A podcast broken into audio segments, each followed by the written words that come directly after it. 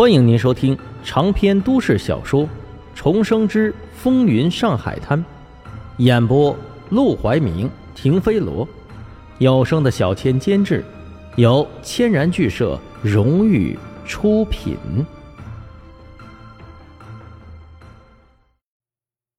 第一百三十五章，真正的老虎来了。既然是自己的地盘，将来沈梦生也打算卖掉。便好好的休整了一番，多气派不敢说，至少不会漏风漏雨了。你们暂且住在这里，我会让卢大老板和掌柜的尽快给你们安排新的住处。等安排好了，你们再搬过去。这段时间先委屈你们一下。母老虎皱起眉头，满心不悦。他们是戏班子，住在棚户区像什么话？且不说这里住着舒不舒服。但是他们一大早就要吊嗓子，下午要排戏，就有诸多不便。但他刚要开口，就被沈梦生递来的一千块钱堵住了嘴。我给你们两天的时间，你们先排出三个小时的戏来，两天后的晚上便要上台表演。记住，虽然你们签了十五年的契约，加盟不会随便解雇你们，但是卢大老板可是军阀出身，他脾气不好。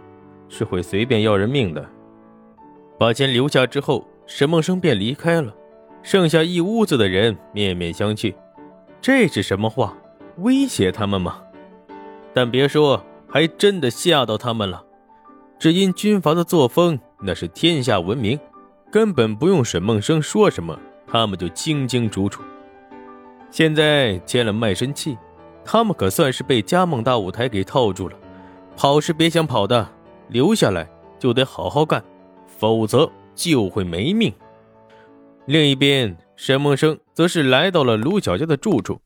过来的时候，他已经困得连眼睛都睁不开了。听说卢小佳在外面还没有回来，他干脆躺在卢小佳家里的沙发上睡了起来。睡梦中，朦胧听到有人在讲话，他便打了个哈欠。啊，卢少爷。我晚上要照顾一晚上赌馆，白天白天还要帮你跑加盟大舞台的生意，你能不能也上上心呀？他一边说着，一边坐起身来，在看清面前之人是谁的时候，整个人瞬间精神抖擞。何何何何大帅！站在他面前的不是卢小佳，而是他和卢小佳最怕的那个人——大元帅府军事部长。兼模范军团司令何风林，历史上这可是位鼎鼎有名的将领。当初签署命令判决李大钊绞刑的就是这一位。只看长相，他秃秃的脑袋没有几根毛发，鼓起来的嘴巴透着几分龅牙，光看面相都是十分的凶悍。和上次手执马鞭威风凛凛不同。今天的他穿着一身便装，手上也没有任何的凶器，看起来倒是平和了几分。眼见沈梦生呆住了，何风林反倒笑了一笑：“你就是沈梦生？”“是。”沈梦生揉了揉眼睛，赶紧起身站到沙发前，心思烦乱，大脑一片空白，不知道说什么好。他本来就疲惫至极。昨晚忙了一晚上，白天又忙了一天，到现在也才睡了两个小时不到。而对于何风林，他又有打心底的惧怕。此人和黄金荣不同，黄金荣他敢糊弄，敢冒险，敢想办法奉迎，但何风林他不敢。军人杀伐果断，何况他还不是普通的军人，可以说是野路子出身。别看现在一身便衣，说不定哪里就藏着枪，一个不高兴，随时都能崩人。他不能招惹。别紧张，你是小家的朋友，就是我的晚辈，坐下吧。何风林说着，倒是率先在沙发上坐了下来。那两个刚刚还在和他说话的女佣，则是见状，匆匆忙忙离开，假装去忙了。沈梦生自然不会那么天真，真的在何风林面前坐下来。他乖乖的站着，干脆装老实到底，一声不吭。听说你最近和小家颇有来往，关系不错。能给卢少爷效力是我的荣幸，至于关系，我我怎么敢高攀？不过是借着卢少爷的名声混口饭吃罢了。嗯，小家自从他父亲去世，就一蹶不振，每天无所事事，能在你的影响下做点生意，也是好事。啊，不不不，何大帅，您您千万别这么说，我哪有什么影响啊？就是卢少爷向我吐苦水，说他在上海没钱没势，连黄金荣都敢打他，便想做点生意，说就算对付不了黄金荣，至少也要在生意场上挫挫他的锐气，这才找我出谋划策。我呢，又的确是缺钱，就就对付上了。听到这儿。何风林立即抬头看向沈梦生，眼神中带着几分质疑和冷意。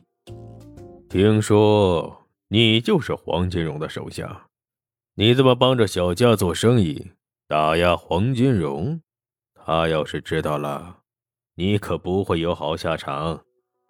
沈梦生心里一个咯噔，顿时震惊的看向了何风林。他没想到。何风林竟然调查过他了，他自己是黄金荣的手下，这一点自然是没有和任何人瞒过。可是何风林高高在上，是元帅级别的大人物，怎么可能会知道一个小小的他的信息？除非特地找人问过，他可不会自大到。以为自己的故事已经深远的影响到了何风林，他之所以调查自己，实际上是冲着卢小佳去的。连一个小小的棚户区出来的小子都要调查，为了监视卢小佳，控制卢小佳，这个何风林还真是煞费苦心呢。沈梦生知道这件事迟早也瞒不过去，干脆实话实说，不瞒何大帅。当初我会投到黄金荣门下，是因为我弟弟被抓进大牢里去了，我实在没办法，才去找的黄振义。可是我打心眼里不想跟这些流氓来往，如果可以，我只想安安稳稳的跟着卢少爷做事。他敢当着何风林的面说这些话，就是笃定他何风林不会去找黄金荣告状。一来以他的身份，黄金荣见了他，说不定还得下跪。他不会屑于做这种事。二来，他巴不得自己带着卢小佳往经商的道路上越跑越远，这样他就不用担心手下的老将总是想着重新扶植卢小佳了。果然，何风林听完他这段话，呵呵的笑了起来：“呵呵，年轻人，可别太贪心，你左右逢源，两头讨好。”这船指不定什么时候就翻了，到时候你自己死了倒是无所谓。要是让我知道你连累到了小家，我可饶不了你。是，我一人做事一人当，绝不连累卢少爷。何风林站起身，冷笑一声：“哼，行了，你们年轻人年轻气盛，想怎么折腾就怎么折腾去吧。我走了。”